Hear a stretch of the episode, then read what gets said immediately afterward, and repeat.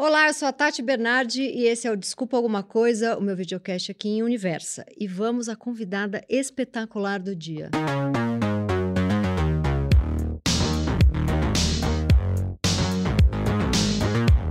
Ela é atriz, mestranda de literatura, pesquisadora feminina, estuda a cabeça da mulherada para melhorar a vida da mulherada e a dela e a minha e de todas nós. Fazia uma mimada em malhação e quase apanhou de uma senhora na rua nos ensina que a vida é uma mistura de consciência social com uma bela foto de seios num decote. Lê o tempo todo, é a doida dos post-its, é apaixonada pelo Zé há mais de uma década, é romântica, feminista, livre, leal, belíssima. Ela é Fernanda Nobre! Gente, as duas de lilás. Gente, é muita lilás, ro... né? Esse é lilás ou roxo? Roxo. É roxo. É roxo. Lilás é a, é a essa maravilha aí. E você com... tá de unha também, roxa. É a minha cor. É, é, segundo a minha, como chama? Paleta. Paleta. Eu fiz e deu que... A... Mas eu já era uma cor que eu gostava muito. A gente tá linda, a diretora deixou a gente... Porque não foi combinado. Ela chegou assim, eu já estava assim. E assim ficamos. Bom, vou começar. Aquela pergunta que todo mundo te faz, eu vou deixar mais para o final, porque eu quero saber. eu quero saber o que mais a gente tira dessa mente maravilhosa que agora ainda está fazendo mestrado em literatura. É, muito, é muita beleza e muita Literatura, cultura e contemporaneidade. É, na PUC. Na PUC do Rio de Janeiro. Muito bom. Bom, eu queria começar. Você, eu adorei um post que você fez falando que a sua família é o seu Rivotril. E aí eu queria entender um pouco da sua família. Você é bem próxima, você tem duas irmãs. Tenho duas irmãs mais velhas, eu sou bem temporã. É, eu, é uma, um núcleo muito rígido, muito fechado, sabe? Muito. A gente se dá muito apoio. E mora todo mundo perto, foi acontecendo na vida. Eu nasci na Gávea, onde meus pais moram até hoje, no apartamento onde eu nasci. E aí todo mundo foi morando perto. Então parece a Vila do Chaves, sabe? Uma mora aqui, a outra, a minha, a minha irmã do meio mora no meu condomínio. Então. Que delícia. É, meus afilhados gritam na janela: Dinda! Que demais. é, a gente é muito próximo. E minha mãe é psicanalista, o meu pai é administrador, mas é, um, é uma pessoa lê vorazmente. Eles são casados? São casados há 50 anos. Um casamento muito legal, com muitos altos e baixos, como qualquer casamento. Uhum. Mas eles se encontraram num lugar ali de muita parceria, muita amizade. Eles são muito. E eu gosto deles, sabe?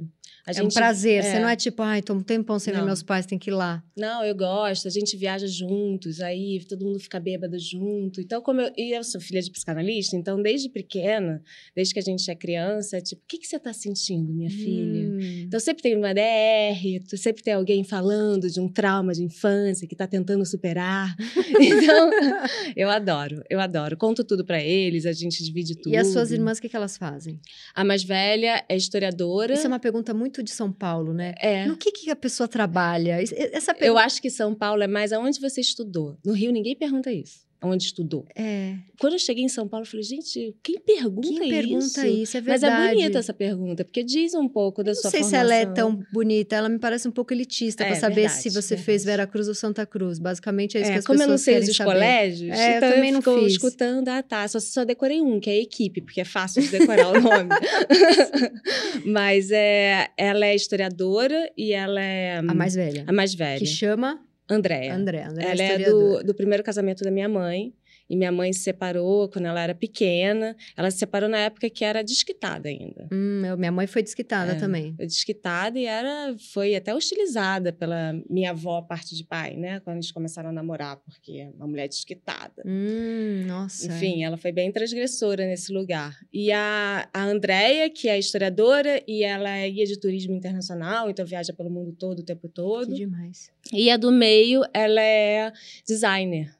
É uma artista também. Demais. Nossa, então são pessoas muito interessantes. Muito. Vocês viajam, conversam de tudo. De tudo, tudo. É muito legal. É todo mundo cabeça muito aberta. Os meus pais me tiveram mais velhos, com 40, mas ainda mais naquela época, né? Hoje em dia não é mais velho.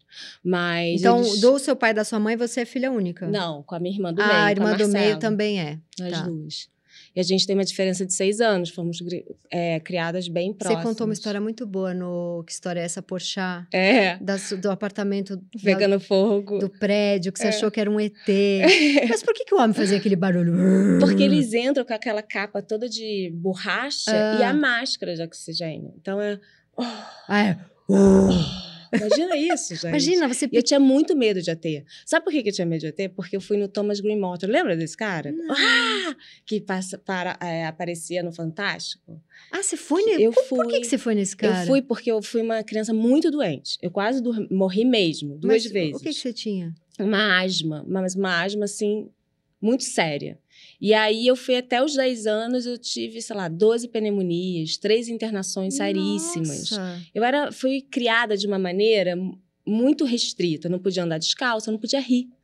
Tipo, a minha irmã, eu e minha irmã brincando no quarto, tinha, sei lá, cinco anos, brincando no quarto de cosquinha, ou ela me Você fazendo tinha rir. ataque de riso, você tossia. Eu, eu começava a ter muita asma, tinha que fazer nebulização. Então, minha mãe gritava do outro quarto, Marcela, para de fazer a Fernanda rir! não podia mergulhar na piscina. Nossa, isso é tão simbólico. Para de Muito, fazer a Fernanda rir. Muito. Muito simbólico. Tudo muito simbólico. Tipo, eu não podia brincar, sair correndo. Foi uma infância bem e- restrita. E aí melhorou? Aí eu fui no Thomas Green. E o Thomas Green ele, eu tinha 10 Eu anos. não quando lembro direito. Eu lembro desse nome, eu lembro dele na TV, mas eu não É, lembro. ele soltava uns raios e falava, ah! E aí tinha um ovo que ia aumentando aqui, quando, uma mancha que ia aumentando quando ele se conectava, sei lá. E aí ele E falava. a sua mãe psicanalista te levou ah, no você vê o Thomas desespero, Good- né? Desespero de Você uma vê o filha desespero tá de uma doente. mãe, ateia. Completamente ateia. E aí ele fez um raio em você. Não, e ele tinha uma história que ele contava lá. Não falou nada pra mim, óbvio, tinha 10 anos, mas ele contava que ele levava pessoas. Ele tava no Brasil? Tava no- ele morava no Brasil, na, é, no interior de Minas Gerais, longe pra caramba, num lugar no meio do mato. E era tudo muito assustador. Eu ia lá, via umas luzes dele, com, no meio do mato, tudo escuro, e ele falava que levava pessoas num ônibus espacial. Eu Pra ser morri. curado Eu fiquei outro. anos com medo de ET por causa disso. Anos. Aí corta, um dia você tá sozinha em casa, no seu quarto. Aí pega fogo no apartamento do Que lado. idade você tinha? Eu tinha 16. Aí, 15, 16. Aí quando entrou o cara, Aí o entra bombeiro, o apicultorzão lá com roupa de bombeiro. eu morri. Eu Aí achei- você falou, é o ET. É o ET, pronto, Veio agora. me buscar. E aí ele te pegou no colo. Gente, essa história. É. E a sua irmã dando em cima do bombeiro. Eu chorei de rir com essa história. Que era o bombeiro da Luma. Que era né? o bombeiro da Luma de Oliveira. Essa história é muito boa. E ela flertando, esse bombeiro é um gato. E ele era um gato Era um mesmo. gato, ela teve visão. Cara. Ela teve uma visão ali. História muito boa. Você falou que quando junta sua mãe, que ela é psicanalista, fica todo mundo falando de trauma, não sei o quê. Tem alguma coisa que te marcou muito na sua infância ou na sua adolescência? A asma, com certeza, É, a foi doença, uma. né? Foi, foi uma, uma infância bem restrita. E eu fui pra televisão com oito anos também, tem isso, né? Eu cresci na televisão, então acho que Como que você... Como começou? A minha mãe é, tinha uma paciente, a Margarete Buri, que é uma autora de novelas, faz muita coisa, e ela estava escrevendo a novela das seis, que ia começar, que era Despedido Solteiro. E a- o sonho era da minha irmã, da Marcela. Marcela fazia tablado, Marcela fazia todos os, os testes, já fazia testes de televisão, porque ela pedia muito para minha mãe. E aí a Margarete me viu no consultório da minha mãe, por quê? Porque eu era doente, então eu, às vezes para minha mãe não faltar o consultório, eu ia pro consultório e ficava na outra sala. Sua mãe tinha pavor de deixar você sozinha. É, porque às vezes não dava, né? E aí ela me viu lá e ela falou: "Pô, leva a sua filha para fazer um teste, tá precisando de uma menina que é igual a ela para fazer Tássia Camargo". E minha mãe comentou isso na frente da Marcela pro meu pai. A Marcela quis me ensaiou para fazer, ensaiou o teste comigo. Ah, ela foi para um lugar de quero ajudar minha irmã. É, ela não foi para um é. lugar de eu quero ser atriz e vão levar minha irmã. É, depois teve uns ciúmes, claro, Uhum, né? Normal. Mas ela me ajudou e aí eu passei. Mas eu não, nem pensava Não era uma- nisso, ah, olha, nada. Eu não. era figurante da, sempre das peças que a minha irmã criava, sabe? Uhum. Ela escrevia as peças e fazia, montava em casa e eu era só um boneco. E a sua irmã ali. chegou a trabalhar? Como, Não. como- Depois Não. ela desencanou. Desencanou. Mas não é uma coisa frustrada para ela. Não, não. Tá hoje bem- ela hoje é é uma puta bem- designer, tem uma agência que vai super bem, com grandes contas. Ela e o marido dela são sócios Que legal. e eles... É uma coisa bem resolvida. É, Então você foi levada para. Mas aí você foi gostando. Pois é, eu fui gostando. Aí a coisa foi indo, foi indo. Minha mãe sempre perguntava: você quer continuar? Você Uhum. quer mesmo? Uhum. E eu queria, quero, quero, quero.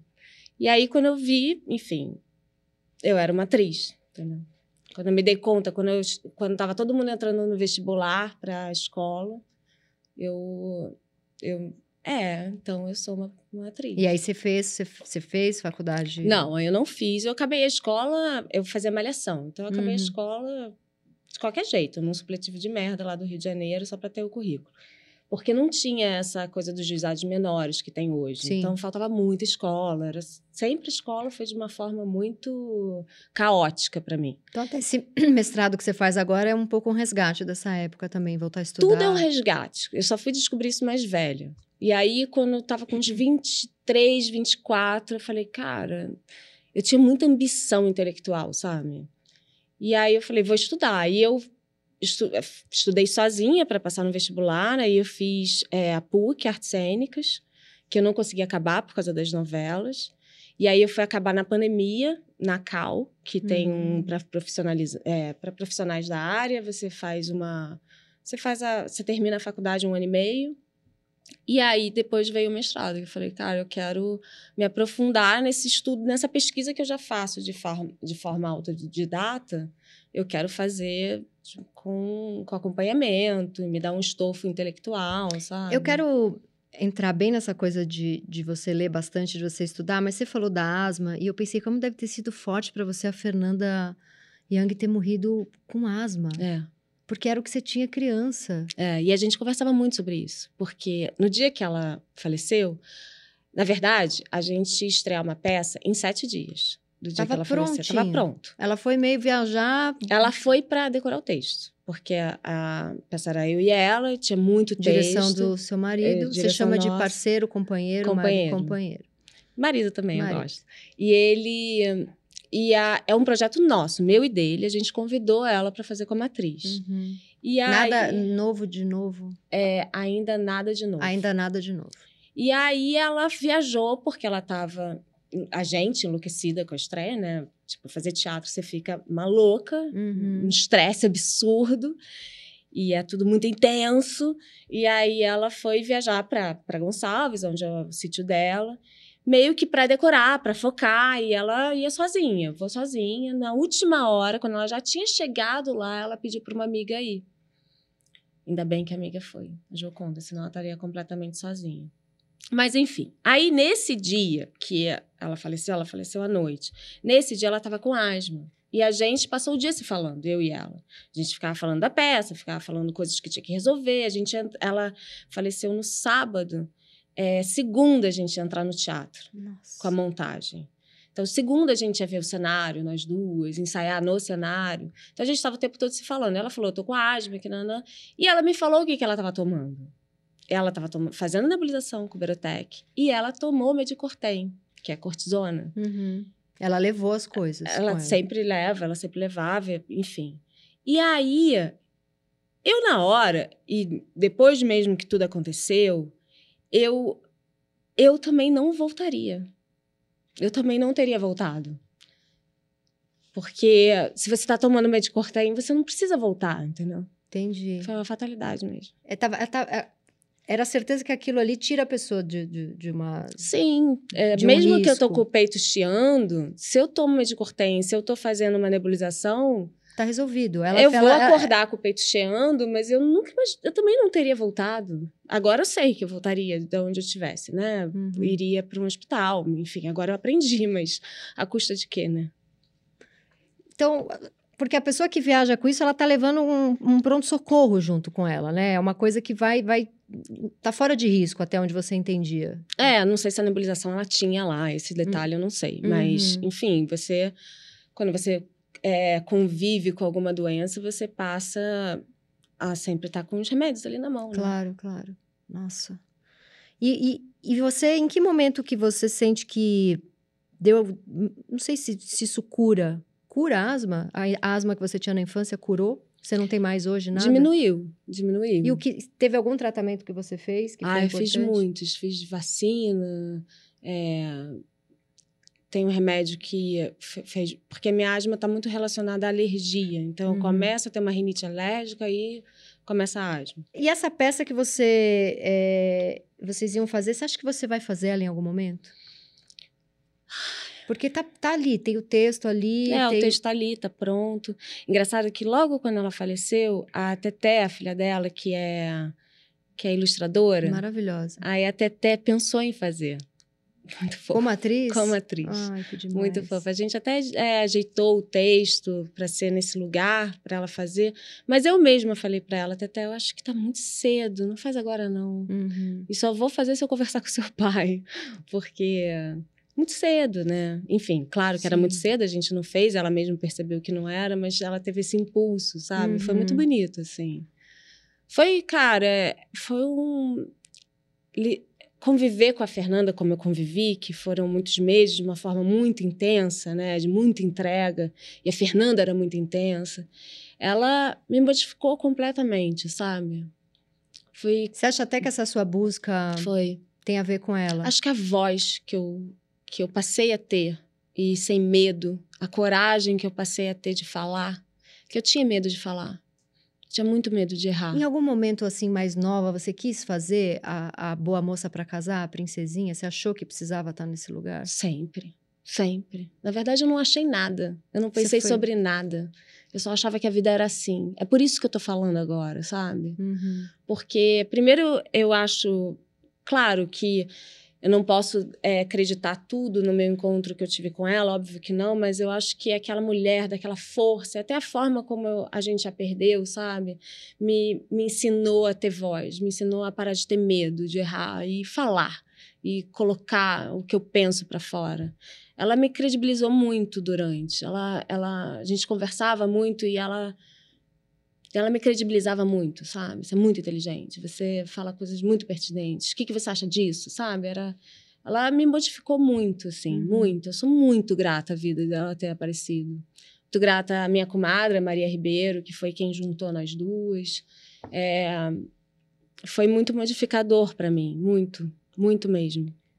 Mas, enfim, aí a- o que você perguntou. Eu, sim, eu, eu fui criada doente, então, olha só essa história. Eu era uma criança Frágil. doente, frágil, não podia pisar no chão, frio, não podia Não rir, podia rir. eu não podia cair na piscina quando todo mundo caía, não podia viajar sozinha. Atriz. Aí comecei a ser atriz. Aí era atriz de televisão, numa época que não tinha eh, crianças fazendo televisão. Eu era fazia balé, loirinha, de olho azul, com uma voz fina, Meiga, meiga. pequenininha. Entendeu? Era um, era um pacote, que é o pacote, Pacote perfeito para eu, enfim, ser abraçada pela sociedade e receber aplausos e sorrisos por eu ser aquilo, né? Então, eu casei muito cedo, meu primeiro casamento eu casei com 21 anos. É, era um casamento para casar e ter filhos. Por acaso, algo me dizia que não era isso que eu queria. Eu enrolava, sabe? Ele pedia filho, eu falava, ah, daqui a dois anos, daqui a dois anos. E aí eu fui enrolando. Você ficou quanto tempo casada? Oito. Oito, novíssima. Novíssima, entendeu? Era esse pacote. Uhum. E, e, e uma... E uma E acho um que medo pensando, de errar mesmo. E acho que assim. pensando até pela maneira como você foi criada, que tinha que ter sempre alguém para cuidar de você, né? É, É bom que já casou, já tem ali, a minha mãe cuidava, agora ele cuida, É. né? Essa, essa estrutura de uma que pessoa é a frágil. estrutura feminina. Total. Nós somos criadas para isso. Sim. Nós somos. Tem um, um livro que até tá um pouco é, passado, assim, que é o Complexo de Cinderela. Você já leu esse livro? Eu li junto com aquele papel de parede amarelo. Você já leu esse livro? Eu Nunca esses li. Eu li o outro dela, Herland, É, que é gostei. é muito bom. Mas o Complexo de Cinderela, ele foi escrito em 75, enfim, ele tem muita coisa que já está obsoleta. Mas tem uma coisa que me bateu muito, que é somos criadas para acreditar que algo vai nos salvar. Uhum. É um homem que vai nos salvar, é um marido que vai nos salvar, é uma mega cena que vai me salvar. Me salvar. eu ainda acho que a mega cena vai me salvar. Essa daí eu vi porque tô nessa aí. Tô Mas sempre a gente acha que alguma coisa vai salvar a gente. Uhum. E os homens não são criados para isso. Talvez eles é- são criados para eles mesmos Pra eles, serem é, se salvar. Ou para salvar alguém, que também, o machismo, ele também, claro que faz muito mais mal pra gente, mas ele também faz mal pra homem. Ah, sim. Porque eles também têm essa coisa é- de você, que, que mulher que você tá salvando hoje? Deixa o cara ali na Exatamente. boa. Exatamente. Então, é, é, fui criada muito dentro desse, desse escopo, sabe? E eu e quando eu comecei a questionar, na verdade, eu nem sabia que existia feminismo, não sabia nem o que, que isso significava. É isso que eu queria saber. É. Como, o que, que foi a primeira? Foi no movimento da quarta onda. Da quarta mesmo. onda. Quando começou, começou a, a, hashtag, meu primeiro assédio, eu fiquei muito mexida com aquilo. Aquilo mexeu demais comigo também. Só chorava lendo aquilo. Gente, mas por que, que eu choro? Eu nem conseguia botar em palavras. Eu lembrei de um monte de coisa que tinha me acontecido. É, que eu, nem, que eu naturalizei. Primeiro eu fiquei muito irritada com essa hashtag. Dei até coce... bateu até a rinite aqui, até me coçando. Primeiro eu fiquei muito irritada. O que, que é? Agora toda mulher foi abusada? Sim. Inclusive sim, eu lembrei sim. de várias situações. E todo homem abusou, sim. porque mesmo sem saber abusou, porque essa masculinidade ela é horrorosa para os dois lados, né? E, e ali eu comecei a estudar, e, e eu gosto de estudar, né? Eu, eu, eu me encontro nesse lugar. E eu tenho muita ambição do saber, assim. Na verdade, eu não sei nada, mas eu quero saber. Mas é muito incrível, porque você que vem dessa família tão intelectualizada, mãe psicanalista, o pai que lê muito, é, precisou de um percurso para agora entender o que, que você quer, o que você quer fazer, o que, é. que você quer estudar. Imagina a pessoa que nasce numa família extremamente ignorante, que a mãe fala, tem que casar, tem que não sei o quê né? Porque você já nasce num lugar intelectualmente privilegiado. E mesmo é, mas assim, dentro de uma estrutura. Dentro de uma estrutura, de um eu país. Sou, eu sou a única tudo. que separou na minha família. Minha irmã mais velha é casada há 35, a do meio há 23. Eu sou a única que separou. Uhum. Sou a única que questiono todas essas questões, né? Porque as pessoas é, tão, se, é, se referem muito a mim sobre porque eu falei que tem relacionamento aberto. Uhum. Então parece que eu sou a expert da monogamia. Então, é por isso que eu quis começar a nossa conversa, é. deixando essa pergunta mais para o final. Primeiro, porque eu acho que essa é uma pergunta que eu queria te fazer se você tá à vontade em de repente ter virado a grande expert desse pois assunto, é, porque é o tempo inteiro. É. Porque às vezes eu acho que você tá aprendendo junto. Exatamente. O que é isso? Eu não sei nada é, disso. É. Eu não sou expert disso. Eu não leio quase sobre a não monogamia. Uhum. Nada. A questão, o que eu sou expert, o que eu pesquiso é a opressão feminina. Uhum. É o quanto a sociedade moldou o nosso comportamento, o quanto nós somos educadas, doutrinadas a ser uma coisa que é para privilegiar uma outra classe que é masculina e principalmente branca. Isso eu entendo. Uhum. E dentro dessa opressão de comportamento, que a gente nem percebe, a gente vai repetindo. Eu repeti esse padrão de comportamento anos. Você se pega sendo saber. machista várias vezes Com por certeza. dia? Nossa, Hoje eu li a sua coluna. Uhum. Com certeza, gente, a gente reproduz o machismo, assim como a gente reproduz o racismo, assim como o preto reproduz o racismo. Uhum. A gente está aqui reproduzindo isso e a gente tem que pensar o tempo todo. Sim. É esse que é a minha ambição com o mestrado. A minha ambição é eu conseguir despertar outras mulheres e mostrar na prática como fazer, sabe?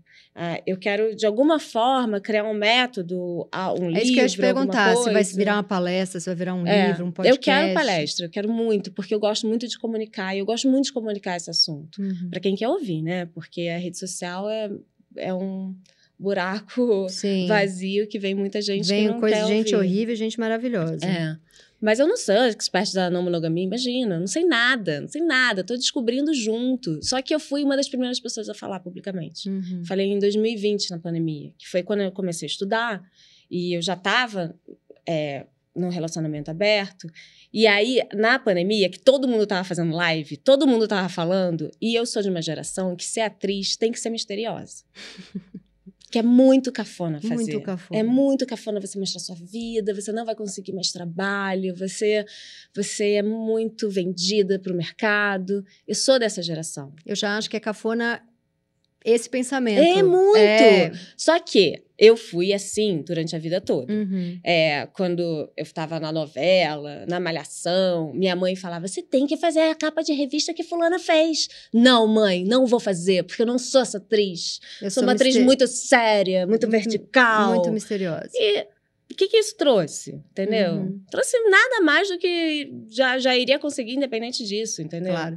E aí, quando chegou na pandemia, eu falei, cara, eu tô uma velha jovem, com uma cabeça velha, retrógrada. Não, eu vou falar, abre a câmera, eu vou falar, foda-se. Foi a primeira É, vez que você falou, vez. foi na pandemia. Eu não fazia stories, não aparecia minha cara. É Foi a primeira vez que eu falei. E aí eu falei, cara, por que, que eu tô me levando tão a sério, gente? Eu, eu não me levo a sério na vida. Eu não me levo nem um pouco a sério. Eu acho, me acho Divertida. Não sei se eu sou divertida, Não, mas é eu não, porque me, não eu acho que eu seja tudo isso, entendeu? Eu vi o teu aquele questionário Proust que você respondeu pra Gama e eu adorei as suas respostas. Uma das respostas é que você tem preguiça de pessoa que se leva muito a sério. Eu também Tenho tenho muita muita preguiça. preguiça. Muita. E eu sou carioca, né? É. Atriz. E no Rio de Janeiro, o povo pra se levar a Se sério. leva a sério. É um né? principado aquilo. É um principado do É. povo que se leva a sério. É. E, ne- e nessa, nesse questionário, mas antes de perguntar, eu queria que você concluísse, porque eu acho muito bom. Aí você abriu a câmera e falou, e aí? Aí falei, e aí, o, o que eu quero falar? Eu quero falar sobre coisas que nos aprisionam, sobre a compulsoriedade. Esse é o tema para mim. Compulsoriedade. O que que te aprisiona? O, quer dizer, o que que você é, você reproduz sem perceber? O que que você nem percebe? Porque eu fiz isso a vida toda. Eu tô reproduzindo sem perceber. Eu não tava percebendo que eu tava sendo caladinha, sem falar, porque eu não, eu não queria que as pessoas é, não, se, não, é, não queria ficar exposta, porque eu não queria errar, ter a, a possibilidade de errar. Eu não percebi que eu era toda comportadinha, me arrumava de um jeito todo certinho, na moda, porque eu queria estar dentro de um padrão que as pessoas me aceitassem. Eu não percebi que a monogamia era uma coisa que foi imposta pela pela propriedade privada.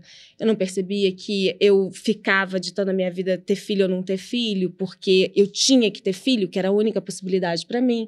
Não sabia de nada disso. Então, Você isso só, que eu você quero só falar. tinha angústia, tinha algo dizendo ali Tinha dentro. algo que eu ia burlando. Entendi. E eu não estava confortável, não gostava de mim. Eu lembro que com 23 anos eu mudei de terapia. Eu faço terapia desde os 18, por causa da minha mãe sempre botou a gente em terapia muito cedo. E aí eu mudei de analista com 23 e eu lembro que eu fui para essa nova analista falando, até uma junguiana, pra, pro ódio da minha mãe. Mas é, eu fui para ela e falei, cara, eu não gosto de mim. Eu não sou uma pessoa legal. Não gosto de mim, eu me acho desinteressante, eu me acho inadequada. Não gosto, não gosto de quem eu sou. É isso, eu já sentia, mas eu não, não conseguia compreender Nossa, o que, é. forte. É. E é porque tinha uma coisa ali querendo falar e você fazendo uma É, mocinha. presa, presa no que os outros queriam sobre Hum. mim, o que os outros tinham projetado. Então, assim, eu entendo do monogamia assim como eu entendo sobre a não maternidade, porque eu tô no mesmo lugar de experiência, no mesmo lugar de. Você tá falando sobre ser livre para É. fazer, você não tá falando. Escolha. É, você não tá falando É. sobre um grande é, doutorado da não monogamia. Você tá Não. falando de uma pessoa que tá vivendo É. ela. Assim, Até que- porque, assim, perguntar, ah, você é, é, poligâmica? Não, hoje eu não sou, mas não sei. E Entendeu? você, quando você. Vamos já entrar nesse assunto, porque ele é muito bom de fato. Quando você. E necessário conversar sobre isso, né?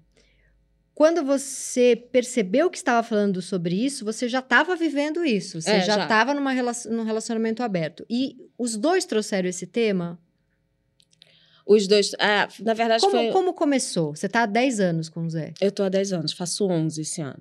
A gente morava Rio São Paulo. Uhum. Tinha isso. Rio São Paulo e a gente ficava tempo sem se ver, sei lá, máximo 15 dias sem se ver. E aí ficava um tempo juntos, nanã. aí ele vinha para o Rio e morava comigo seis meses, voltava para trabalhar, aquelas coisas. E aí um casal de amigos nossos começou a falar sobre abrir a relação.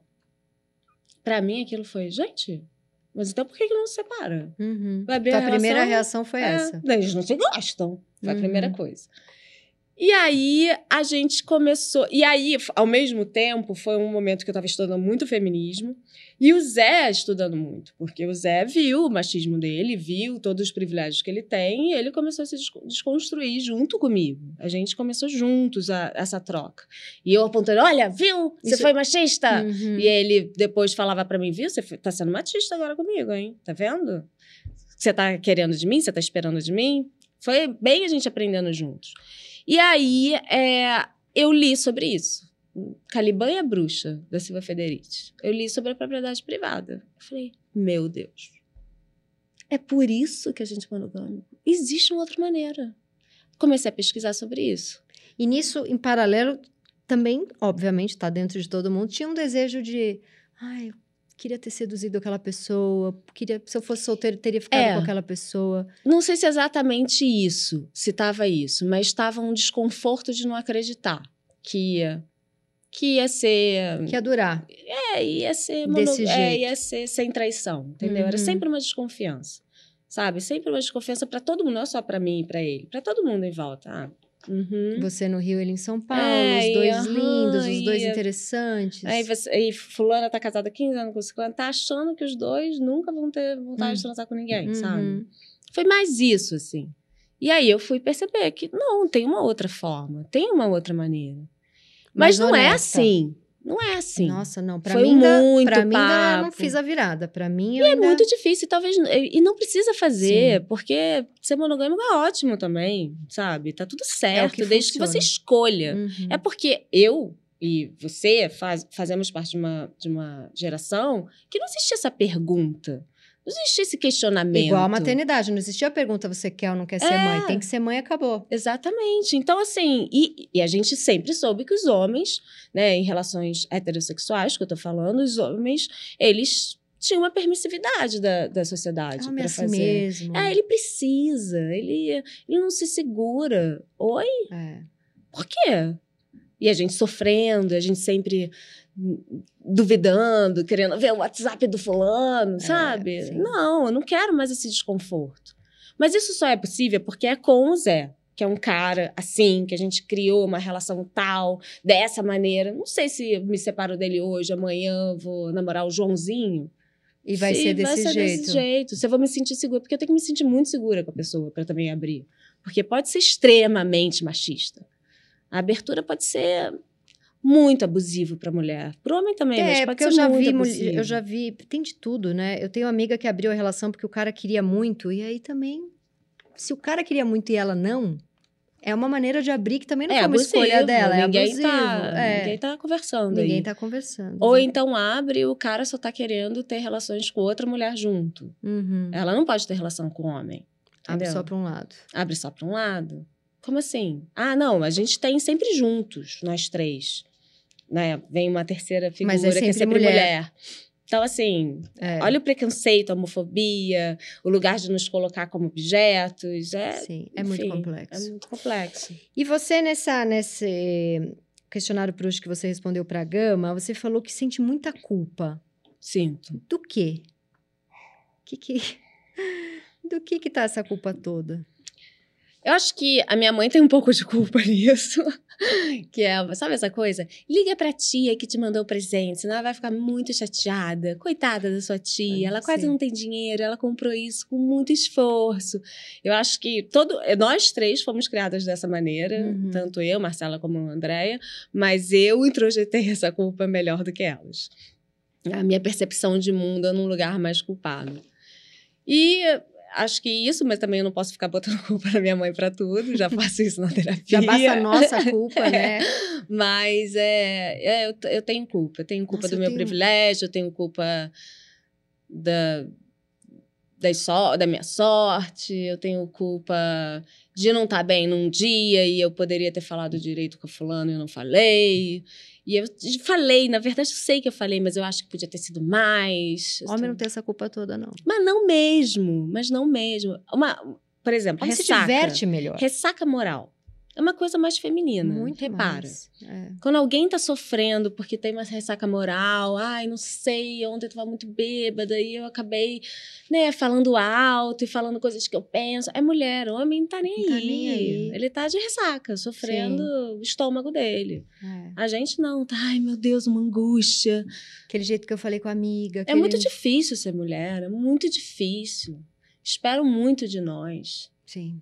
E querem, querem nos rotular, querem botar em casinhas. Eles. É, é nós, né? Não são eles, somos nós, nós todos. A gente se coloca nesse lugar muito, muito aprisionador. Eu, eu tô exausto, assim. Eu realmente eu quero me libertar. Você falou tô- também nessa, nesse questionário que você tem muita melancolia, que você queria. que- O que é isso? Você tem fases que você fica mais deprimida? Nunca fiquei deprimida. Deprimida mesmo, nunca fiquei. Mas eu sou uma pessoa melancólica. Hum, Eu sou. Mas você tem ali, o teu Instagram tem momentos. Não tô indo pra coisa fútil do. Hum. Ai, a sua vida de, de redes sociais. Mas eu percebo que você é uma pessoa feliz com a sua vida. Você sou, tem. sou realizada, tenho muitos amigos, tenho uma vida boa, divertida. Mas Saio a, muito. hum, a melancolia, o que que é? Tem um- uma coisa sua. Tem uma tristezinha o tempo todo ali junto Tem, com você. desde a infância. Tem a a ver, talvez, com a- de você ser doente, da sua mãe. É. Ou eu Ou mesmo. personalidade, personalidade. artista. É, meio Eu sou um pouco- existencial. É, eu sou meio melancólica, ao mesmo tempo bagaceiríssima. Tô sempre falando umas besteiras, dando risada, é ao mesmo tempo. Mas a tristeza tá ali. É, a tristeza tá ali me acompanhando, Tem um sabe? pontinho ali, né? É. Nessa entrevista também, aquelas que, enfim, obrigada, revista Gama, por- porque estou roubando aqui toda a pauta. Mas você falou também que teve algumas pessoas tóxicas na sua vida que você hoje, com a tua maturidade, com as coisas que você leu, você não teria ido muito em frente. Isso é tá espalhado amigos, família, relacionamento, você experimentou relações tóxicas em todos os campos, assim? Tati, eu tenho um talento pra atrair gente tóxica. É mesmo. Porque você tem Tem uma paciência de permissividade enlouquecedor. Enlouquecedor. para amigo, para tudo. Pra amigo. Principalmente pra Mas amigo. o que é? O amigo começa a abusar, tipo, Começa liga o tempo é, inteiro, é, te me suga. manipular, sabe? Me suga, fala coisas que me magoam, mas aí eu acho que eu que tô. Não, eu que tô vendo coisa. Não, imagina. Uma pessoa tão legal. tipo o quê? Dá um exemplo. Eu sofri agora um, um, um grande rompimento ano passado com um grande amigo de muitos anos. Um cara que foi apontado por mulheres há muitos anos, sei lá, em 2017, 2018, como, como um tóxico, abusador. E eu dei toda a razão para elas, mas eu falei, gente, eu não sou uma reacionária, sabe? Se ele tá dizendo que ele percebe que ele quer mudar, e ele é uma das pessoas mais inteligentes que eu já conheci, assim. Ele que veio com, me trouxe o conceito decolonial, Franz Fanon, sabe? Uhum. Sabe uma pessoa que fala disso de- com muita clareza e, e eh, impressionante? Uhum. Mas, na verdade, eu fui percebendo, percebendo que me, me envolvia, me manipulava e falava coisas tóxicas pra mim, mas aí depois ria. O que que era uma coisa tóxica? Tipo, ai, como estava bonitinha ali, né? É, pode ser isso. Ou pode falar, não, porque todo mundo acha que você é assim. Alguma coisa que. Mas sabe eu te que vai- defendo. É, é, Hum. sabe que vai me machucar, sabe? Uhum. E, e aí, até que teve um ápice disso ano passado, que teve uma briga homérica que eu nem percebi, mas eu expus para todos o, o abuso que ele estava cometendo com a parceira dele. Eu nem percebi que eu estava fazendo isso, sabe? Enfim, foi um rompimento muito forte para mim. E ali eu falei, cara, eu passei anos do lado dessa pessoa. Passei anos defendendo ele, sabe? Passei anos tentando entender e me questionando. Porque quando eu sentia violência, falava: não, Fernanda, ai, você vê problema em tudo. Uhum. Sabe? Agora tudo é abuso, sabe, Fernanda? Hum, Pelo amor sim. de Deus. Ele é uma pessoa tão legal. É uma pessoa, olha, olha tudo que ele estuda, que ele trabalha. Olha que, que cara sensacional. E não, sabe? Foi, foi, foi muito violento, assim. E ele manipulador. Muito manipulador, mas muito. É uma loucura. E você rompeu dizendo isso pra ele? Eu tô rompendo. Rompi, dizendo Você é um tudo. cara manipulador. E cagou. Cagou. E tudo bem, foda-se, já foi a vida. Mas eu é, contei isso tudo pra falar que eu, eu tenho, tenho na minha história de muitas pessoas que aconteceram isso, assim, amizades. Aí tem amizades que eu me distancio completamente. Ele foi a única que eu disse. Que já tô mais velha, né? E até já agora eu era- tenho voz. Uhum. Então agora eu sei falar. Então eu falei, eu rompi, mas já teve uma amiga que eu me distanciei, que eu deixei a vida embora. É, tenho hoje uns- umas duas pessoas próximas que eu administro, que eu não quero romper, mas eu administro, mas também não quero falar, porque vai me machucar mais se eu falar. Mas é isso, é, é- mas é, é só para deixar claro que a toxicidade e o abuso também acontece entre mulheres, né? Muito, sim, Porque é isso, a gente sim. reproduz o machismo, somos todos machistas. Uhum. E, mas é muito difícil, que nem você falou, é muito difícil perceber na hora. Muito. Muito. Porque quando é numa relação, eu acho que a gente, hoje, né, em 2023, a gente está um pouco mais ligada. Tem mais uma cartilha, sabe, pra gente identificar. Uhum. Mas nas, em outro tipo de relação, eu não tive isso, mas imagina a relação de mãe e filha, sabe? De irmãos. Deve ser difícil. É, você postou outro dia um negócio que eu achei muito bom, que era o sinal amarelo, vermelho e o tipo corre, assim. Sim. Que era.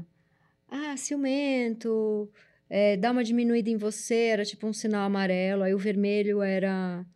quebra uma porta do teu lado, quebra um objeto pessoal seu e o final já era tipo, tá dando um soco na sua cara. É.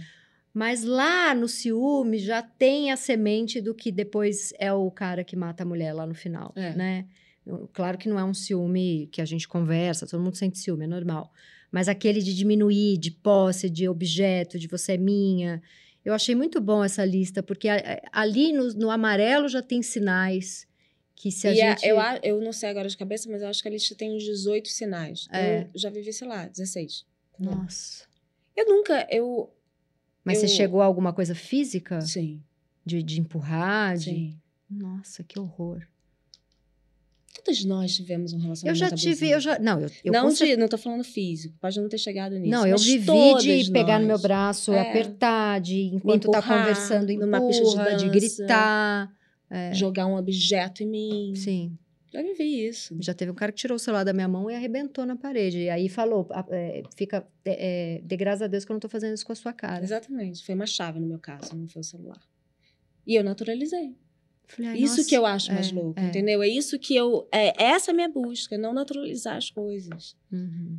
É isso. A gente não pode naturalizar o, o inconcebível, o impensável, o imperdoável. Não pode. Pode ser isso de uma violência, mas pode ser também de você se calar, de você se silenciar, de você não poder ser quem você é, não poder usar a é- roupa que você quer. E a gente é muito ensinada que a amizade entre os homens é mais forte, é mais verdadeira, e mulher tem.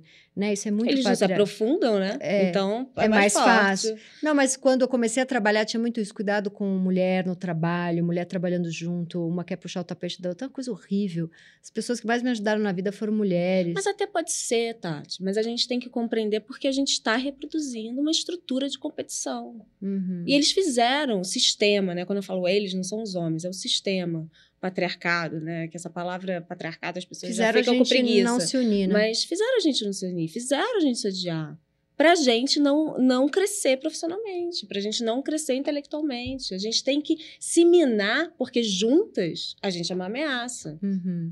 Isso é fortíssimo, isso é histórico, isso não, é A questionável. gente é entendeu? ensinada a achar que a, que a amiga no trabalho É, vai, vai Tipo ser a fofoca. falsa. A fofoca veio de um lugar de, de união feminina, de proteção feminina. Em- eu tô falando na época medieval, né? Que eles começaram a criar essa coisa pejorativa da fofoca, em que os homens prendiam as mulheres em casa, porque elas não podiam passar informação do que acontecia na sua casa. Por quê? Porque era estava correndo perigo de alguma maneira, né? E ela podia ser alertada pela outra. E aí, olha isso, eles fizeram um, um objeto torturante que era tipo uma gaiola, assim, por volta da cabeça da mulher, que prendia a língua dela. Então, se ela reclamasse, e ele andava pela, pela vila, pelas ruas, pela, pela praça, né, onde eles viviam, e com ela para mostrar que ela era uma fofoqueira, que ela era uma mulher tagarela que falava demais. Nossa. E aquela língua presa. E se ela reclamasse, aquilo cortava a língua. Nossa. Então, imagina, entende de onde vem a gente Não falar que fulano é falar. fofoqueira e que ah, ela é fofoqueira demais, não chega perto dela. Uhum. Não, fofoca é maravilhoso. Fofoca nos. Não tô dizendo falar da fofoca, falar Não, da poder- vida do outro. Poder Trocar, Uhum, sabe? uhum. Ser tacarela. E a Maria Ribeiro, é, ela sempre te chama de musa financeira. Ela já me falou umas três vezes isso. Que você ajudava ela, quando vocês trabalhavam juntas, você que é, ajudava ela a pedir aumento, É, eu que fechava o contrato de fechava o contrato. Você é boa com dinheiro? Você economiza? Como que é? Eu já fui melhor. A gente vai mudando, né? já fui melhor com o dinheiro. Mas é, quando a gente, a gente ficou muitos anos na Record, antes de virar a novela bíblica, assim, a gente fez ótimos trabalhos lá com Erval Rossano, Laura César Muniz. E, e aí a gente, a gente entrou junto, nos conhecemos lá. Então, quando a gente ia renovar contrato, nosso salário era igual. Aí eu já negociava para mim e para ela, sabe? Uhum. que eu já botava, não, a gente não vai ficar. Se isso eu vou ganhar isso, ela também vai. Então, mas olha só, isso faz tempo e você conseguia falar. É, não, é. Nesse, nesse âmbito. Dinheiro Dinheiro comigo. Com- relacionamento foi um É. pouco mais pra frente. E aí eu queria te perguntar. é, já foi tudo aqui, gente. Olha só, a gente foi falando de tudo: jornada com o feminismo, do mestrado. Vamos falar um pouco mais do mestrado. porque você falou que talvez você queira transformar isso tudo em palestra. Você tá lendo livro pra caramba. Como que é? Como que é a sua rotina? Você vai anotando tudo? Como que tá esse mestrado? Como que você decidiu?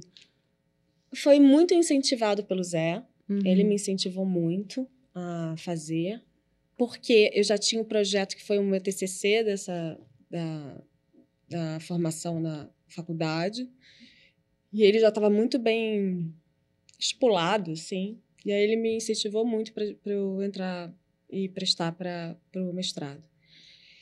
Ainda estou me entendendo na rotina, ainda me enrolo. Uhum. Eu deveria ter uma rotina mais certa de leitura.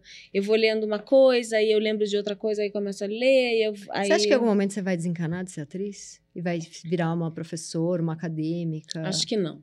Eu amo, eu amo um set. Aliás, estou morrendo de saudade. Eu amo um set.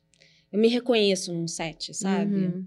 É, é muito meu Não precisa ambiente. ser uma coisa só, dá pra ser tanta É. coisa. Isso que é legal de Hum. hoje. Uhum. Hoje a gente não, não- É isso, a gente pode ser tudo, né? Sim. E eu quero. O que eu quero com isso? Eu quero falar sobre isso, quero comunicar sobre isso, eu quero fazer palestra, é, em empresas e conversar com mulheres sobre relacionamentos abusivos dentro de empresas, sabe? Isso é bem legal. E sempre trazendo dados históricos. Nunca, ah, porque eu, eu acho isso. Não, não acho nada. Sou uma estudiosa, só Uhum. isso. Não sou conhecedora de nada. Embasado. Vamos para o maravilhoso quadro Me Engana Que Eu Posto, que é o momento em que a gente vai descobrir se você contou alguma mentirinha. Ah, eu conto várias.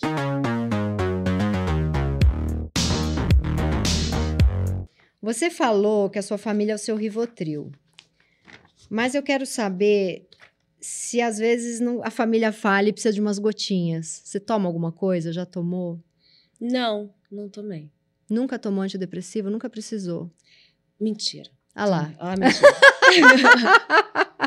mentira. Nunca. Em 2019, eu tomei fluoxetina? Antidepressiva. é. É, tomei fluoxetina por um ano. É, que foi ótimo. Precisou. Precisou, sem- deu uma. Foi uma Já grande era- crise no meu casamento, 2019. A gente estava começando a ensaiar a Desumanização, o espetáculo que a gente faz, Walter que ele me dirige, do Walter Ugumãe.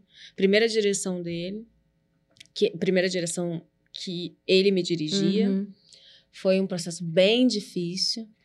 A gente teve uma crise. Não foi o processo do trabalho difícil, foi difícil porque teve uma força externa e a gente entrou numa crise. Hum, Um terceiro elemento. É, mas entendi. fofocas, nanã. E aí a gente. Foi bem difícil. E aí a Fernanda morreu logo Muita depois. coisa. Então foi muita coisa. E logo depois veio o Covid, né? Aí veio a pandemia. Já tinha Bolsonaro, era muita É, coisa. Muita coisa. Nossa, difícil viver, né? gente, muito difícil. Então, é isso aí.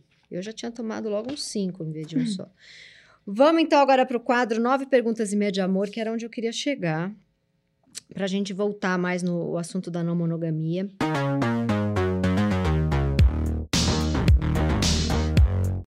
Você já falou tanto sobre isso, as, pe- as pessoas te transformaram nessa grande expert. O que que você acha que você ainda não falou sobre esse assunto, que você gostaria de falar? Ah, tem muita coisa que eu não falei.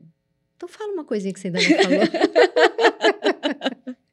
Porque da noite pro dia você virou essa especialista, né? Mas eu, eu falo. Você queria ser especialista disso? Você tá Não. confortável nesse lugar de todo mundo te perguntar sobre isso? Ah, eu tô, tô. Porque eu falo até um, Entendi, até um limite. Eu não Entendi. falo muito. entendi. As pessoas acham que eu tô falando. Mas E as pessoas acham que a vida de vocês é uma grande festa, que vocês estão que é uma pegando... loucura. vocês pegam pessoas o tempo É. inteiro e não é isso, é... O que que é, então?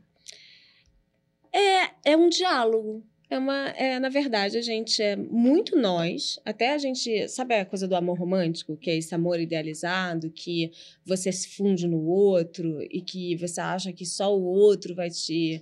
Que é o grande perigo, né? Do amor que foi construído para nós. Que é, para nós, nossa cultura, né? Que esse amor que o outro é tudo para você que você não precisa de mais nada enquanto você tiver ele. Só que aí ao longo dos anos você vai descobrindo, não, não é bem assim, né? Uhum. Enfim. Essa coisa dessa parceria muito forte a gente tem. Então, é, não é essa loucura, eu saio de casa, tchau, Zé, tô indo sair com Hum, fulano. Não Tenho tem nove isso. amantes, É, que daí não, é seria isso. amante também. É que a gente tem, na verdade, por que, que a gente foi para não monogamia? Porque a gente tem consciência que a monogamia foi construída como um lugar de, de opressão da, da sexualidade feminina e dos corpos femininos. E que os homens têm uma permissividade nesse, uhum. nesse ambiente. A, quem nessa... que trouxe a conversa? Vocês ao mesmo tempo? Foi ao mesmo tempo, mas foi mais eu.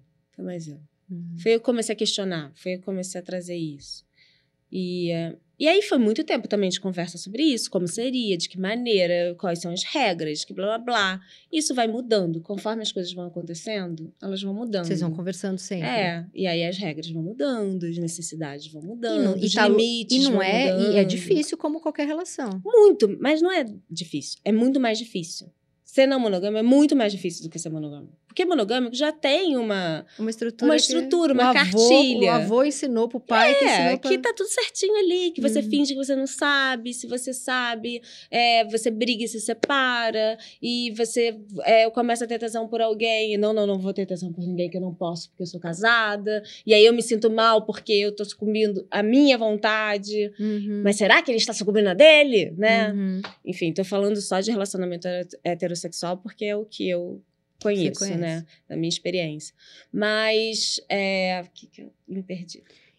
Que você, você que trouxe o assunto, mas que é muito difícil, porque dá um trabalho, porque você está fora de uma cartilha ali. Não tem nenhum modelo. A honestidade não, dá mais trabalho. Muito mais. Uhum. Eu não tenho nenhum modelo, não tem ninguém para eu pegar como modelo. Eu fico criando junto com O problema é que você virou modelo modelos. de algumas pessoas que agora devem, ah, vou abrir também, vou perguntar para ela como é. é. Eles perguntam muito, mas eu não, eu não nunca falei quais são as minhas regras. Eu não falo.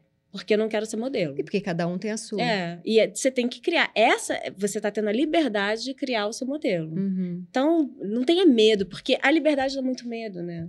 Sim. Dá muito medo. Ainda mais liberdade sexual. As pessoas têm muito medo. Então, é. Cria a sua, sabe? Vai aprendendo. E você acha que vocês vão agora vão fazer 11 anos. Uhum. Esse tempo todo, você acha que se vocês não tivessem aberto, talvez já teria acabado? Não sei. Mas se a gente não falasse sobre isso, sim. Entendi. Ótima resposta. Porque aí não teria. Porque o grande lance é, é o falar. falar. Falar. Não é o que a tá liberdade fazendo. não é a liberdade sexual, não é eu transar com quem eu quiser e sair por aí fazendo tudo. A liberdade é o poder dividir isso. Uhum. Dividir de troca. Dividir de não me sentir culpada dividir, de ouvir o que ele sente sobre ele, sobre e a partir disso a gente chega num lugar. Isso não quer dizer que não doa, dói, porque é muito difícil quebrar qualquer padrão que está estabelecido há centenas de anos, sabe? E também não sei, de repente daqui a um ano eu quero ser monogâmica, sabe? Você está vivendo, é, vivendo de acordo agora. com o seu desejo, é. não com uma lei, né? Uma coisa. E Ai, mas eu quero que você fale alguma coisa, porque eu não aguento mais as pessoas te perguntarem isso, mas ao mesmo tempo eu acho um assunto tão bom. Não sei, eu queria que você falasse alguma coisa do tipo, cara, eu, eu, eu própria não aguento mais falar sobre isso, sabe? Não sei, alguma coisa. Porque eu sinto que você pode dar para esse assunto, que ele é tão necessário e importante, porque você está falando de liberdade e você está falando de a mulher viver de acordo com o desejo dela, você está falando de. É tão mais profundo, não é transar, nana. Você está falando de a mulher não, não sofrer. Agora eu não vou lembrar o, termo espe especificamente, mas tem mulher que fica em casamento horroroso, faz sexo sem querer. Aquilo é uma forma de estupro. Então, o assunto é tão mais amplo. É. Eu acho que é isso que você está querendo. É. E às vezes alguém te chama só para uma coisa de Ai, vamos falar do. Assim, eu me Vamos chamar a Fernanda porque a gente está querendo uma pauta meio da putariazinha. E Sim. você está estudando um negócio que está mais próximo de feminicídio do que de putariazinha. Exatamente. Entendeu? Obrigada, Tati. E eu, é, Tati, é verdade. eu acho que deve ter uma angústia para você. Sim. Porque você vai para falar de um negócio sério que tem a ver com a mulher não ter uma vida de merda, de ser presa numa e, e às vezes te carregam para uma pauta de, de sacanagem. É, a gente é de uma, de uma sociedade muito moralista, né? Então, é, eu estou até tomando muito cuidado para quem eu dou entrevista falando sobre isso. Uhum. Porque se eu dou para alguém que vive de uma maneira mais moralista, Vai, conservadora, sim. já fala: ah, mas comigo não dá. Uhum. Ai, mas nem todo homem que trai. Eu não tô falando de nem todo. E não cê, tô falando. Não foi lá dar Eu tô falando de, de um estudo sociológico. Para a gente falar sobre sociologia, a gente não pode falar de exceções. Entende? Claro. Então, nem todo, sim, nem todo. Quer coisa mais burra do que falar nem todo? Uhum. Não é nem todo, amor. Eu tô falando generalizando, porque a gente precisa generalizar. E é claro que há peculiaridades em cada um, em cada Hum. indivíduo. Então, cada, é, cada um vive de uma maneira, cada um é comprometido com na sua relação ou não, de alguma maneira. Mas é, o que. Eu até tomo mais cuidado hoje em dia, porque eu acho que também, a partir do momento que. Quando eu comecei a falar, ninguém falava disso. Aí agora, a, a onda de, de discussão está aumentando. E conforme a liberdade vai aumentando, a repressão também, Uhum. na mesma força. Então parece que as pessoas estão com mais medo de ouvir sobre isso agora, sabe? Eu tô sentindo. Total. Quando eu solto um vídeo, tem mais medo e de rea- não entendem nada do que eu falei, le- é, ouvem tudo na transversal, porque estão com mais medo do que estavam há três anos, entende? Uhum, uhum. Então eu tô agora tomando um pouco mais de cuidado, porque eu tô vendo que tá tendo uma onda é, moralista muito grande. É, e o meu medo é você virar é, a, a pessoa para. se- Vamos. Queremos uma pauta quente, precisamos agora de um negócio. Vamos chamar a Fernanda. Como Mas se a sua eu- vida fosse uma suruba. Você está falando de feminismo. É, a Maria Ribeiro falou isso pra mim. Mas você não é só a pessoa que fala sobre é, relacionamento aberto? Eu falei, cara, mas tudo bem também. Porque isso faz parte sobre eu falar sobre o que eu acredito, Uhum. que é liberdade feminina. Modos de opressão feminina, modos de aprisionamento feminino. Então, tudo bem eu falar sobre isso. O problema é distorcer o que eu falo. Uhum. Então, tem que tomar cuidado da forma como eu falo, sabe? Mas você tá querendo alguma coisa, que eu fale alguma coisa que eu não falei. É, uma coisa que eu, que eu percebo é que é, percebo nas coisas que eu leio no meu Instagram, né? E, e percebo pela a forma que a conversa acontece por aí. As pessoas não acreditam. Quando eu falo que eu tenho uma relação aberta, que, aliás, relacionamento, só para deixar claro, para quem é não monogâmico, eu não sou uma especialista em não monogamia. Para quem não é não monogâmico especialista, diz que relação aberta não é não monogamia mesmo. Porque ainda há uma hierarquia do casal Uhum. que é e é mesmo. Eu é a minha prioridade, é o Zé, a nossa prioridade é nós. Tudo que acontece é para nos fortalecer de alguma maneira. Seja o que for, em que âmbito for, se for sexual, se for no trabalho, tô falando assim, qualquer coisa que eu faça É na uma vida construção É, de uma relação. de uma relação. Hum, Mas o que acontece é que as pessoas acham que é para ele topar hum. essa história de relacionamento aberto, ele tem. é, só deixa se eu me relaciono com uma mulher. Aí eu acho, eu- cada vez eu vejo que isso está acontecendo mais, as pessoas acharem isso. Ah, porque senão, né? Senão ele é um babaca. Senão ele é um é corno. um trouxa, um corno. Aí, porra, cadê o pau dele? Entendeu? Aí eu percebo que seja, há homofobia nisso, há objetificação do corpo feminino nisso, há me diminuir nisso, Total. de não levar a sério a minha sexualidade, os meus desejos. Então, assim, é, é uma discussão para quem está interessado em perceber a sua construção e para os homens seu Nossa, privilégio deve te- masculino. mas deve te dar um cansaço, porque Nossa, muito. Porque tem uma coisa que eu sempre penso, eu não, eu não quero elitizar é, discurso.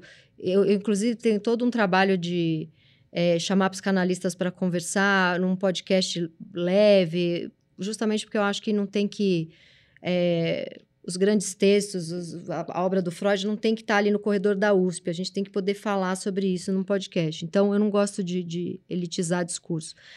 Mas, em paralelo a isso, tem uma coisa também que às vezes a gente está falando um negócio tão que a gente leu, estudou, ou alguma coisa tão honesta nossa, e a gente se, se sente dando pérolas aos porcos. E aí, eu não estou dizendo é, de, de, de grau de escolaridade, eu estou dizendo de gente bacana e de gente imbecil mesmo, que aí não tem nada a ver com. Ignorância. Pode ter seis Burrice. doutorados É. e ser um imbecil, É. né? Um fascistinha que entra ali para te xingar. E eu fico aflita porque é, se eu apanho pra caramba, eu fiz uma coluna recentemente no jornal falando que eu educo a minha filha, mas sempre pensando em ela se expressar o máximo que ela pode e ensinar liberdade para ela, principalmente liberdade de se ela tá com raiva, eu falo, filha, não pode bater, mas raiva pode sentir. Vai Sim. lá no seu quarto e dá três socos numa boneca, sei lá. Porque isso é normal, a raiva a gente sente. O que não pode é machucar alguém, O magoar negócio alguém. é saber lidar com seus sentimentos. É, e a né? mamãe tá aqui pra te ajudar a lidar com isso, mas fica com raiva, grita, sabe? Às vezes ela tá, porque ela tem só cinco anos, ela tá com raiva, arrancou a cabeça de um boneco, Daí eu vou lá, ó, vamos conversar? Normal sentir raiva, barará. E aí queria rabiscar a parede. Falei, não pode rabiscar a parede da sala, mas no seu quarto você pode rabiscar a parede o quanto você quiser. Então eu tenho muito bode dessa educação, que é uma educação para ela ser uma boa moça. Porque eu era muito boazinha e com 15, 16 anos eu comecei a ter anorexia nervosa e pânico. Uhum. Então eu tenho, eu quero que ela, as emoções dela possam sair, Uhum. para que não saia depois como sintoma ou doença. Isso aí. E eu fiz essa crônica falando que eu educo minha filha mais para ela ter liberdade de sentir. E eu Uhum. fui muito xingada. Já vi que vem aí uma menina sem educação, não sei o quê. É vai- mesmo? muito, eu sou sempre muito xingada. E você, como tá num tema de sexo e que fere os preceitos da família brasileira, né? Que é quem É. votou é, quase, quase 50% no, no Bolsonaro, eu fico meio, não sei, com uma certa aflição do que. Porque você tá dando pérolas para as pessoas. Tô. E deve, deve, deve ter uns porcos que pegam isso, entendeu? Tem. E deve ser sofrido, porque você não está falando de putaria.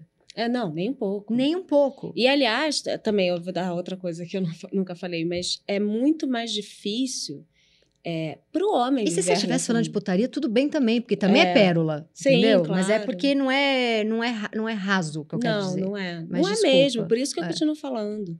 Mas o que, na minha experiência, eu vejo, a gente está tão construído dentro dessa, dessa sociedade heteronormativa, de comportamento desse amor romântico, aprisionador, idea- é, idealizado, que não é um amor do romantismo, né? Só para deixar claro, é um amor idealizado, desse amor que você acha que o outro vai te suprir em tudo na vida e você precisa ser de alguma maneira, você é mulher e você acha que o casamento, é, o amor é a sua identidade, porque é para isso que a gente é criada. Aquelas pessoas com Nós somos criadas para casar e para ser feliz no Uhum, amor. uhum. Sem amor, a gente se sente perdida, a gente se sente sozinha, que, que eu fiz de tão solitária. A gente se sente solitária. Eles não se sentem solitários se eles não estão amando. Gente, é, até fiz um vídeo falando Eu isso sobre vi, é isso maravilhoso. que eu, muitas vezes na minha vida, preferia viver uma paixão platônica do que a solidão de não ter uma paixão. Que coisa mais louca do que essa? Isso é a nossa sociedade. Por causa disso, eu acho, na minha experiência, que dentro de uma relação é, heteronormativa, eu acho que é mais difícil para o homem viver uma relação aberta do que para a mulher. Uhum. Por quê? Porque a gente romantiza tudo. As relações sexuais, elas são romantizadas por nós. O nosso desejo, ele tá relacionado ao romance. Né? O nosso gozo, ele é romantizado. Uhum. Isso é, tô falando de uma construção social. E o homem não. O homem é, é, é desejo por desejo. Então, pra, nessa, nessa, nessa equação do casamento, de uma relação entre homem e mulher, é muito mais perigoso para o homem. É muito mais fácil a mulher se apaixonar. E você. Você já foi. Já, já, teve, já sofreu alguma traição que te doeu muito, que você descobriu? Não, eu descobri depois que eu me separei, tive meu casamento de oito anos. Eu descobri, e ele era uma pessoa que achava que ele dizia que nunca ia me separar, nunca ia me trair, mas nunca eu acreditava. E aí, me- depois que eu me separei, eu, eu descobri. E doeu? Não doeu muito, não. Já, já tava separada, sabe? Uhum.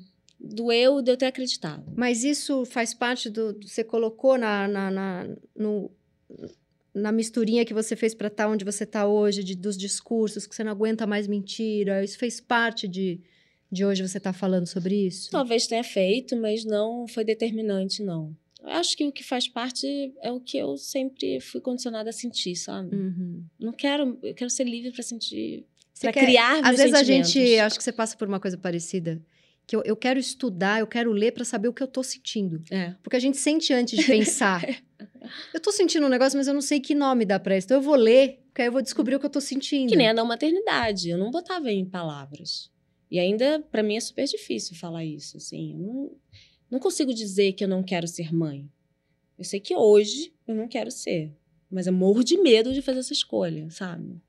Acho muito difícil fazer essa escolha. Mas eu acho que essa, é, é, mas eu acho que será que isso aí é machismo ou é porque ela é difícil mesmo? Porque, por exemplo, eu não quero ter o segundo filho, mas eu já tenho 44. tem a sua, então, né? cada Uhum. vez que passa, eu penso, bom, mas se eu não quero mesmo, amanhã, amanhã nem que eu queira. Sim. Depois de amanhã, nem que eu queira. Então, mesmo eu tendo decidido, eu ainda sofro porque uma hora pode ser que eu não possa mais, entendeu? Mas é machismo, porque eles reduzem a nossa, a nossa existência pela maternidade, é. pelo nosso útero. Então, quem sou eu? Eu juro, é, isso é. Eu sinto isso na pele quando me perguntam na rua: você não é mãe? É, quem sou eu se eu não tenho filho? Quem sou eu, sabe? Ou outra coisa que é horrível, que as mulheres que são mães falam: você não sabe o que é amor. Nossa, que Você não sacanagem conhece, você só vai mim. conhecer o amor de verdade quando você tiver um filho. Não, Não é verdade. claro que não. Não é, senão não, não tinha crianças abandonadas. Sim. Não tinham crianças que rejeitam os pais depois que ela fica mais velha. Freud vai não morar na seria- Austrália e não Freud não volta. seria o, o maior intelectual É. de toda a história. Então é uma. É, uma é, é muito opressivo. Eu acho. Eu é, não ser mãe hoje, acho até mais opressor do que.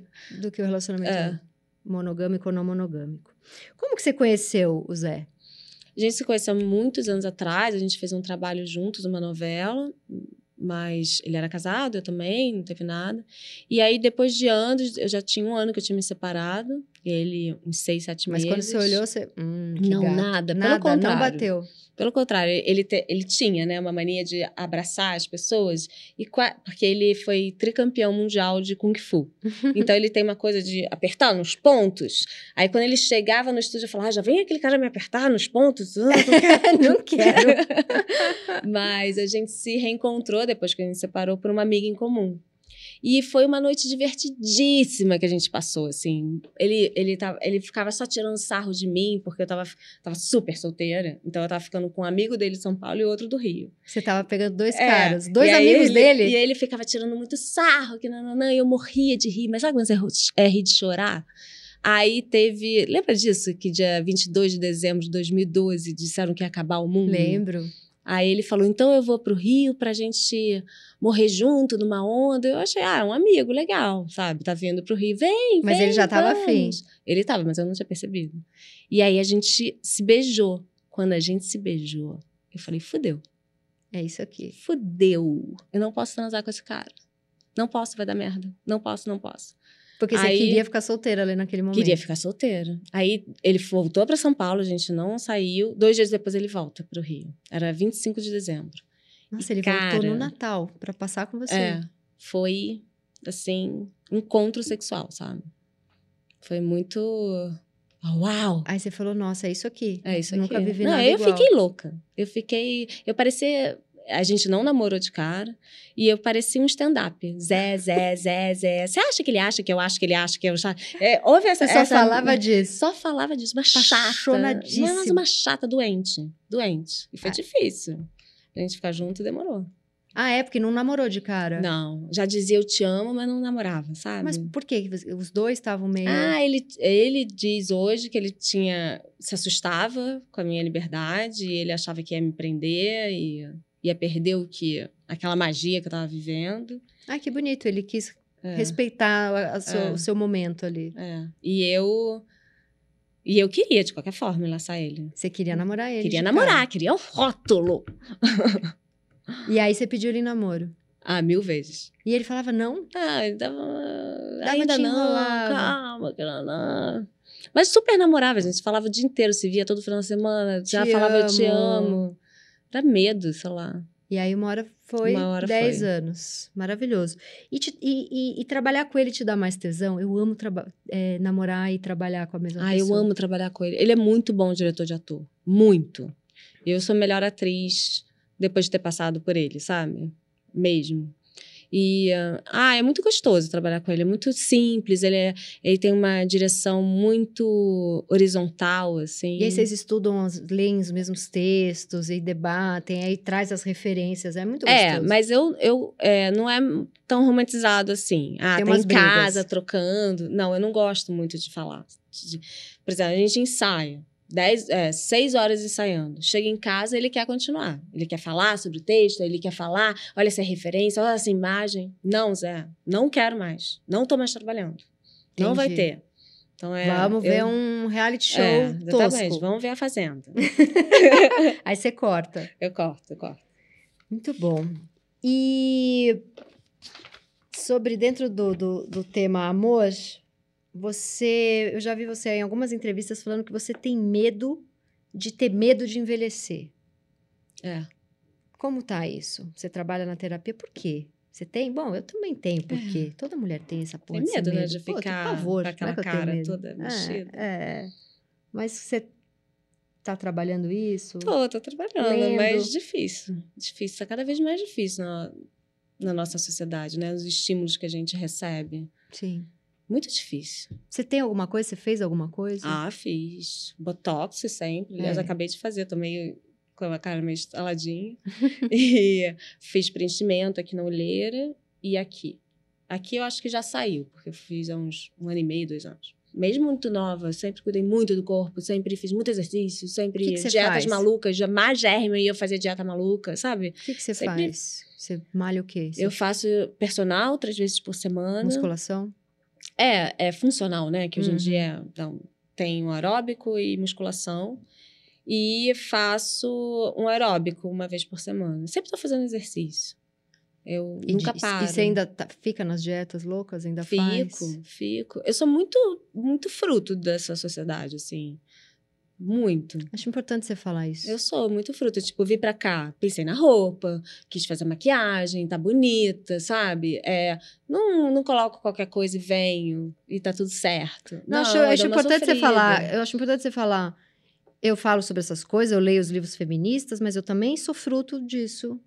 Não, teve até um vídeo que eu fiz também na pandemia que é, eu li O Mito da Beleza, que é um livro super controverso hoje, Sim, né? Mas quando sim. eu li eu não sabia. É controverso porque ela é. Ela, ela, é, ela apoiou o Trump Ela apoiou o Trump, ela é negacionista da, da, da vacina. vacina, e os intelectuais hoje dizem que a forma como ela escreveu, ela não diz as fontes das pesquisas, e ela dá Hum, milhões de pesquisas. É verdade. Mas é um livro que foi muito bom para mim ter lido, porque ele me contou sobre a pressão da beleza, né? Ele contou por que, que a gente tá nesse lugar. E quando você descobre que isso veio no pós-guerra, porque a gente estava pegando o trabalho dos tá falando da, dos norte-americanos, né? Eles foram para a guerra do Vietnã e aí eles Quando voltou, as mulheres estavam trabalhando melhor no do que lugar eles. deles. É. E aí eles criaram essa história do way of life, das mulheres, sabe aquela aspirador, da Hum. mulher toda linda, de salto alto, casa com aspirador. é. E aí é o melhor presente que uma mulher pode ter, um liquidificador novo. É. E ela ganha e tá Isso- belíssima, impecavelmente. Isso foi com- tudo pensado para tirar a mulher do mercado de trabalho, para tirar ela da disputa em paralelo, é, equivalente ao do homem. Então, é, é, é isso, a gente ainda está nesse lugar. Eu, eu gasto tempo com a minha beleza no, no cabeleireiro. Sexta-feira eu vim para São Paulo para ver o cabelo, pintar o cabelo que estava amarelado. O Zé tá fazendo o quê? Tá lendo, tá trabalhando, tá escrevendo. Sim. E eu tô lá no cabeleireiro, entendeu? Sim. Realmente, a gente perde tempo. A gente desfoca. Realmente. Mas eu tô, faço parte disso. Porque o homem, ele, ai, Hum. ai, achei, encontrei ele, ele tava lindo, ele tava todo descabelado. Mulher, né? É. A gente, às vezes, conversando com uma amiga, ai, encontrei fulano. Ele tava, ele deu uma engordadinha, tava com uma roupa toda solta, meio moletom, cabelo, aquele cabelo, tá- tava um charme. Você consegue imaginar o homem conversando? assim? Pois é. encontrei ela depois da maternidade. Deu, não, é só assim, ixi, embarangou depois da maternidade, a gente não pode envelhecer em paz, né? Bom, vamos pro, pra meia pergunta. É, quando eu sinto ciúmes, eu Respiro fundo. e conversa? E falo, cê estou com ciúmes. Fala. Imediatamente. Muitos anos da minha vida eu não falei. E só me dei mal. Porque o ciúmes vai sair de outra maneira. Vai, você vai. Você vai ser provocar. grossa, você vai provocar, você vai ser ríspida em algum momento, ou você vai chorar do nada porque o garfo caiu no chão. Ou vai provocar. ou vai provocar. Então, fale, fale. É isso, ciúmes é um sentimento como qualquer outro. Você tem que controlar. é. Você tem que. Você não falou da sua filha que tem que aprender a lidar com a raiva? Uhum. Ciúmes a gente tem que aprender a lidar também. É porque colocaram ciúmes, o amor romântico colocou ciúme como prova de amor, né? Hum, Como uma Quantas coisa vezes linda. a gente não já ouviu uma, uma amiga reclamando, pô, mas ele nem tem ciúmes de mim, será que ele gosta de mim mesmo? Nem Total. sente ciúmes, olha que coisa estranha.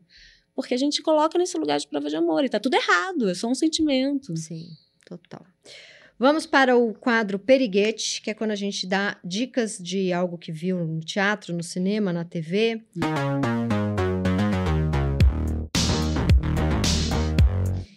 Eu vou, pode ser qualquer coisa, qualquer dica. Eu vou dar uma dica de uma newsletter que eu Hum. descobri recentemente, que chama Ladrilho Hidráulico. É uma newsletter do Guilherme Werneck, que era o cara que fazia a Bravo. Ele era o editor-chefe da Bravo Brasil. E é uma newsletter sobre tudo para fazer em São Paulo, dentro e fora de casa, para quem ama cultura. É uma newsletter do Substack, é super legal. Dá uma diquinha sua pra gente. Vou dar a dica da peça que a minha irmã de vida, Júlia Tavares, adaptou junto com a Luísa Micheletti, que é sobre aquela, aquela HQ da Origem do Mundo, que é da Liv... Liv Stromkist. É um nome difícil de falar. Sueca. E essa peça é maravilhosa sobre a origem da vulva e tudo pagamento que, da vulva é, é da onde vem historicamente a nossa vulva e o que a gente aprendeu sobre ela, o que a gente acha que acha sobre ela, o que conhece sobre ela. E essa peça vai viajar o Brasil todo e, e é isso. Maravilhosa. Acabou. A gente tá indo porque a gente já tinha gravado esse acabou, estamos gravando de novo. Meu obrigada. Amor, obrigada. Você, você é, é demais. Li todos os seus livros, ah, ouço todos os seus podcasts. Acho que você é uma mulher maravilhosa. Você que é uma mulher E obrigada por estar abrindo aí muitos espaços pra gente. Obrigada.